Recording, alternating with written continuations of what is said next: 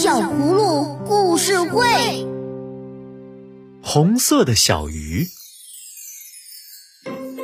一天晚上，依依和小可做了同样的梦，在一个神秘而美丽的地方，一位仙女让他们去寻找能给人们带来幸福的红色小鱼。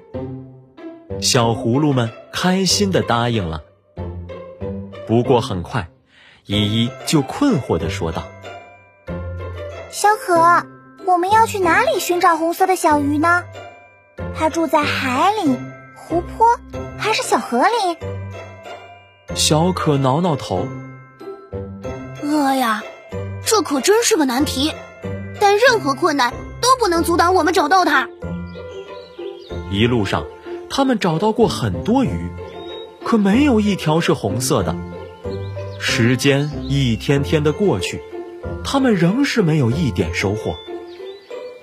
一阵风吹过，见到他们这样努力，风儿姐姐不禁说道：“你们有一颗善良的心，又肯为别人着想，一定会找到红色小鱼的。”风把对他们的祝福。传送给了天空，太阳听了都从云层中露出了笑容。话音刚落，依依和小可一下醒了过来，他们跳下床，摇醒了葫芦妈妈，把这个奇怪的梦讲给妈妈听。你们呀，每天都有这些奇妙有趣的想法呢。小葫芦家隔壁搬来了一户新邻居。棕熊一家，小棕熊很少出门玩，也没有朋友。小可和依依听棕熊妈妈说，小棕熊从不愿意和别人说话，是一个患有自闭症的孩子。小葫芦们听了若有所思。依依，你说自闭症孩子和我们有什么不同呢？我觉得没什么不同。小棕熊一定是感到陌生，才不愿意和我们说话。不如我们送他一份礼物吧。送什么礼物好呢？小可和依依思来想去，决定把自己养的金鱼送给小棕熊。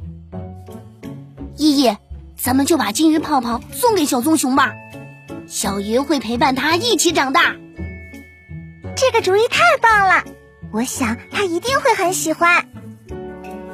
依依开心地说：“小棕熊趴在桌子上，目不转睛地盯着鱼缸里的金鱼看。渐渐的，他的嘴角出现了漂亮的弧度。看，小棕熊笑了。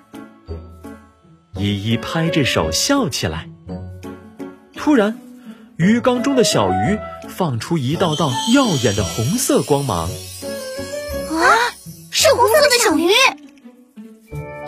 依依和小可不约而同的欢呼起来。呵呵呵呵，哇耶！呵呵呵呵呵。小棕熊感受到了依依、小可的善意，从那以后，三个小家伙就越来越熟悉。小棕熊会和依依和小可聊天，还一起玩耍。他们成为了彼此亲密无间的好朋友。亲爱的小朋友，听完了故事，补充维生素 A、D 的时间也到喽。每天一粒小葫芦，帮你长高，身体棒棒。当你给别人带来幸福时，你自己就已经接近了幸福了。